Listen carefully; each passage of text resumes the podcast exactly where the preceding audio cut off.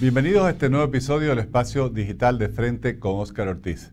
Una nueva enfermedad preocupa al mundo, la viruela del mono, y hoy hablaremos con un especialista en este episodio. Me refiero al doctor Roger Carvajal, médico especializado en inmunología clínica, máster en ciencias biomédicas, con doctorado en inmunología por la Universidad Nacional Autónoma de México actual investigador emérito del CELAI de la Universidad Mayor de San Andrés.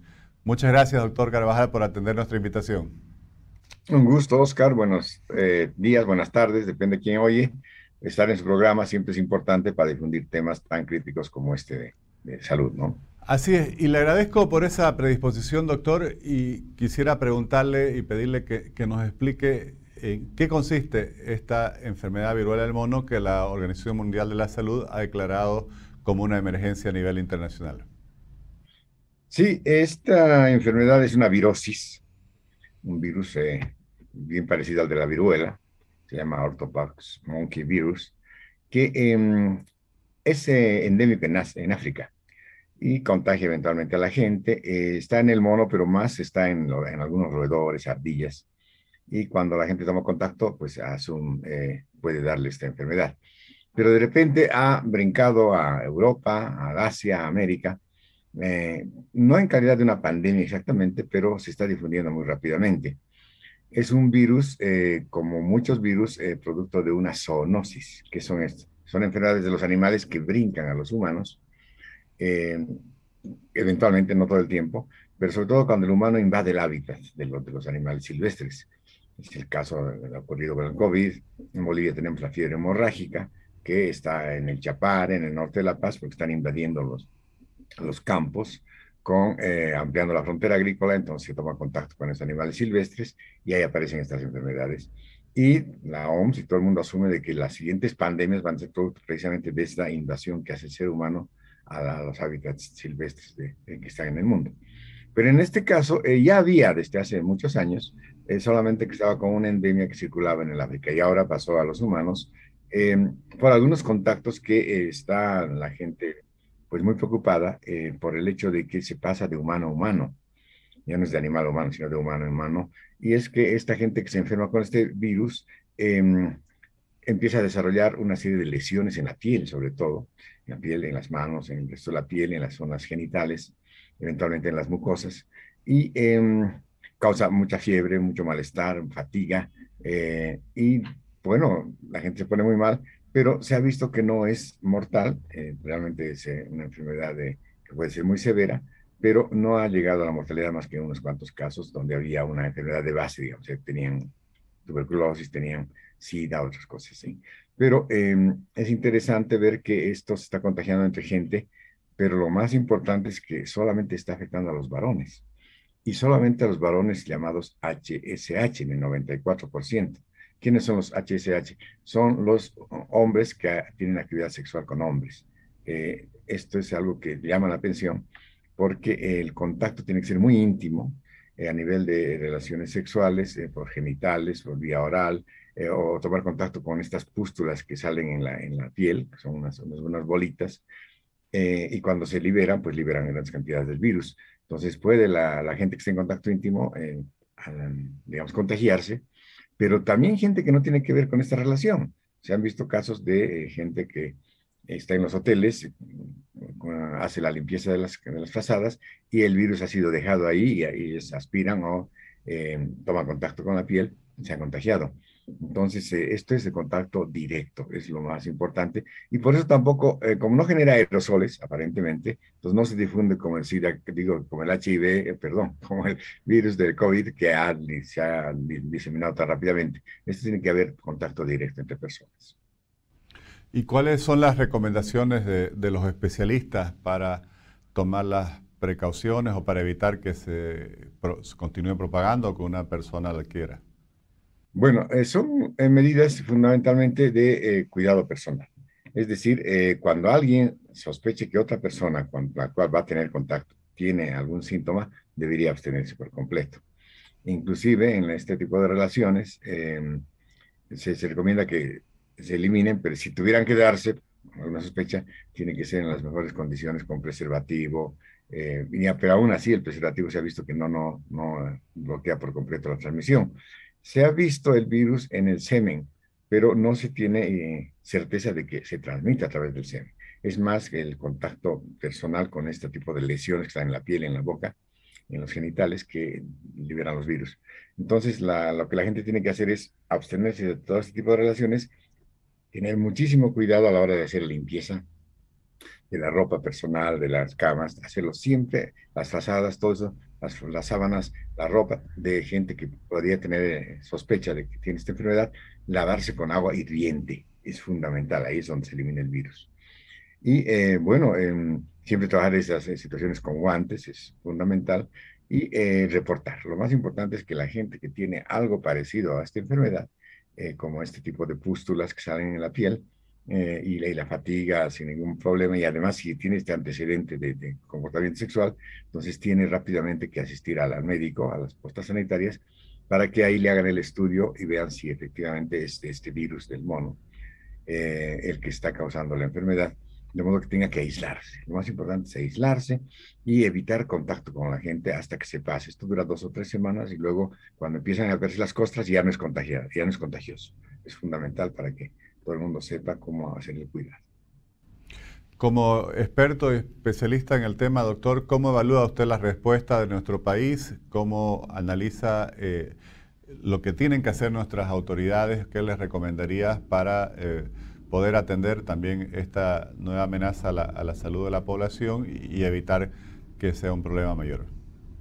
Bueno, las recomendaciones vienen de la Organización Mundial de la Salud y todos los gobiernos las están asumiendo tal cual, porque son recomendaciones dadas por expertos a nivel mundial.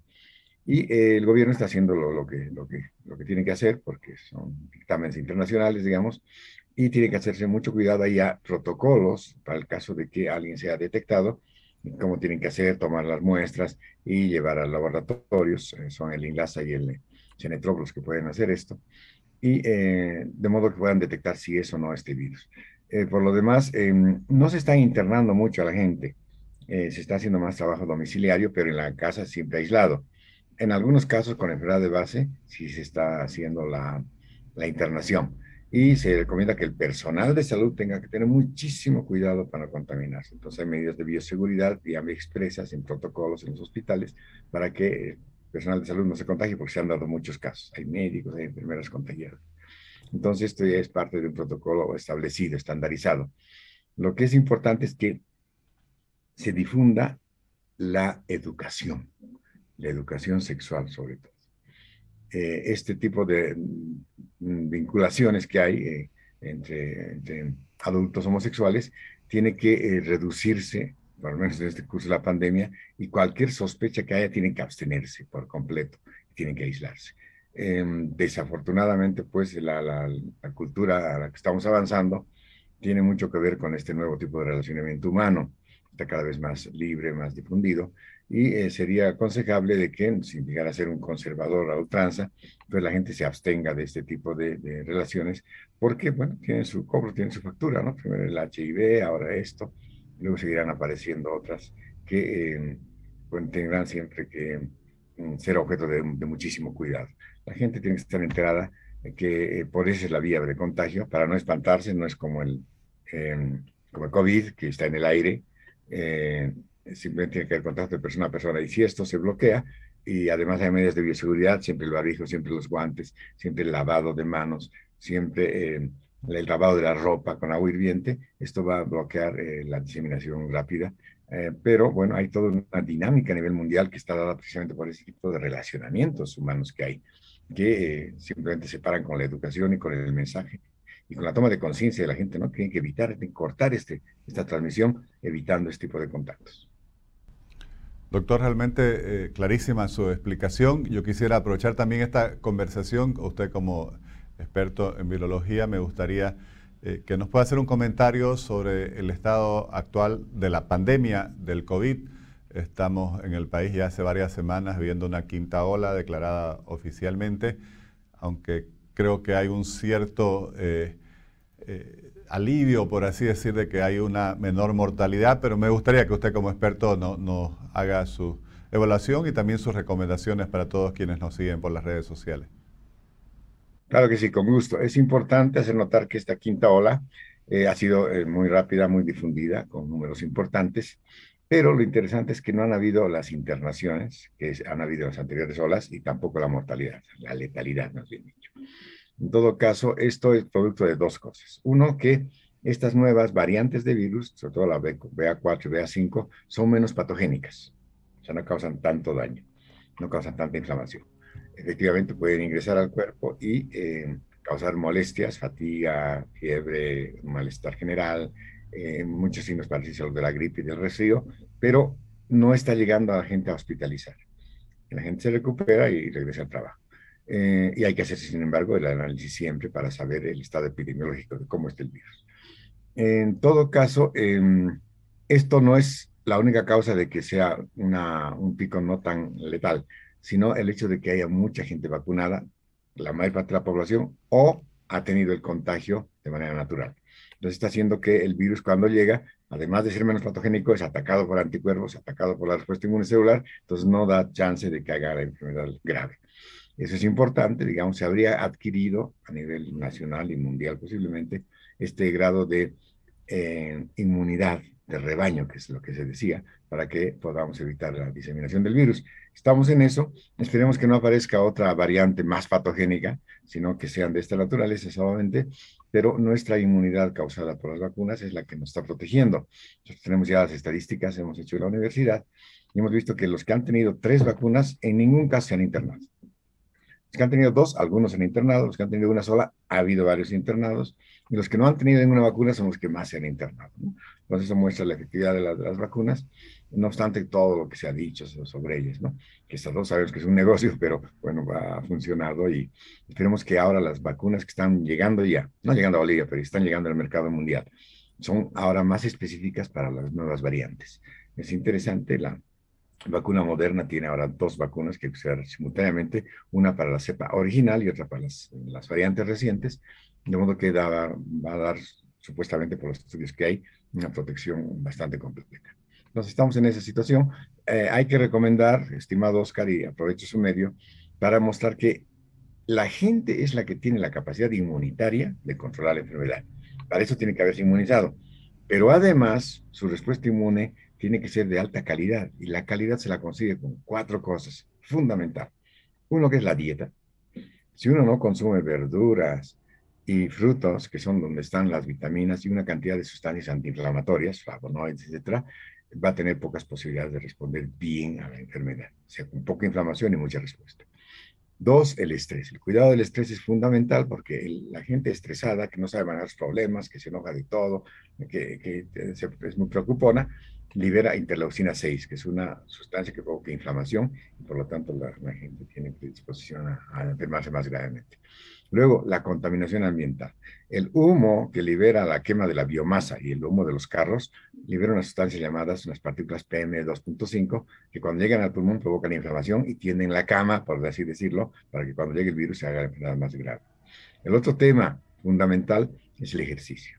La gente sedentaria hace que sus músculos liberen interleucina 6, esa que genera inflamación, y por tanto predispone a una enfermedad más grave por estas virosis. En cambio, la gente que hace ejercicios libera interleucina 10, que es la otra interleucina que provoca que se baje la inflamación y tengamos una respuesta más efectiva. Entonces, el ejercicio es algo extremadamente importante para la salud, porque además protege de otras enfermedades como la diabetes, la obesidad, etc. Eso tenemos que verlo a nivel nacional. No se olviden, dieta, que no sea esa dieta obesogénica, esa dieta diabetogénica que estamos acostumbrados con la comida chatarra, mucha verdura, mucha fruta, el manejo del estrés, em, repito, el, ejercicio y también evitar la contaminación atmosférica. Y ahí sí tienen que ver nuestras autoridades, ¿verdad? La quema del bosque que está ocurriendo, y más que todo en Santa Cruz, es causa fundamental de las enfermedades graves porque llegamos a inhalar esos, esos polvos. Eso realmente está causando mucho daño. Doctor, realmente clarísimas sus recomendaciones. Solo tengo una consulta más. Eh, muchos en Bolivia ya hemos recibido cuatro dosis de la vacuna del COVID. Usted mencionaba que van a venir otras. Eh, y mucha gente se, se, preocupa a veces, dice, bueno, y tantas vacunas, más bien ya no va a ser contraproducente. ¿Cuál es su recomendación como experto? Bueno, eh, en muchas enfermedades la vacunación es cada año, en el caso de la gripe, por ejemplo. Eh, no es probablemente la de vacunación. Lo que pasa es que hay que espaciar suficiente, sí. Porque si uno no espacia y le da con más frecuente, digamos, a las pocas semanas, entonces lo que está puede hacer es bloquear cierta parte de la respuesta.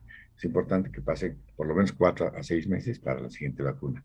Ahora, las que vienen, eh, esperemos que sean de la característica que se ha recomendado, ya no sean eh, pinchadas por el hombro, sino sean inhaladas, de modo que se induzca una respuesta local, por donde entre el virus y se lo atrape antes de que penetre, de modo que no genere enfermedad.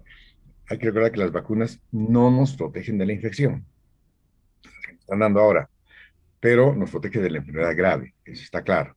La siguiente generación de vacunas que sea inhalada por la nariz, esas van a protegernos inclusive de la infección porque no va a permitir la entrada del virus. Entonces, eso esperemos que la ciencia pues eh, siga avanzando en esto y en el año que viene tengamos, dispongamos ya de esta nueva generación de vacunas. Doctor Carvajal, realmente le agradezco muchísimo. Ha sido una conversación, eh, sobre todo muy valiosa, también muy interesante y, y, realmente su generosidad en compartir esta información y estos conocimientos es algo que apreciamos mucho. Muchas gracias. Oscar, un gusto, siempre atento a sus requerimientos. Gracias, doctor.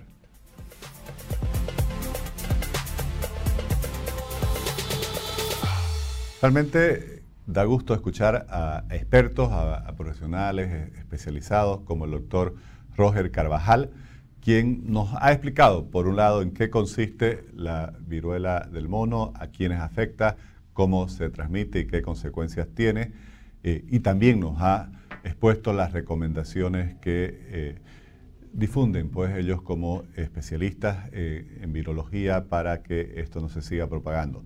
Y creo que también la información que nos da sobre el estado de la pandemia es muy valiosa. Desde este espacio digital siempre hemos eh, promovido que las personas puedan vacunarse, que confiemos en estos desarrollos científicos y lo que él nos comenta hoy de las vacunas que se vienen para el próximo año, las cuales no solo nos van a proteger de las consecuencias de la infección, sino van a evitar la infección en sí misma, también son muy alentadoras y esperanzadoras.